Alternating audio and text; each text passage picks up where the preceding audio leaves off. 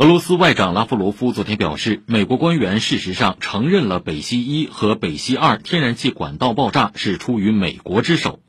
拉夫罗夫称，美国认为一个以俄罗斯能源资源和德国技术为基础的强大联盟已经出现，并开始威胁到许多美国公司的垄断地位。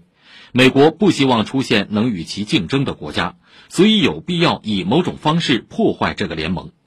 去年九月，俄罗斯向欧洲输送天然气的北溪一和北溪二管道在瑞典和丹麦附近海域出现四处泄漏点。德国、丹麦和瑞典调查后认为管道可能遭人为破坏，但没有发布更多信息。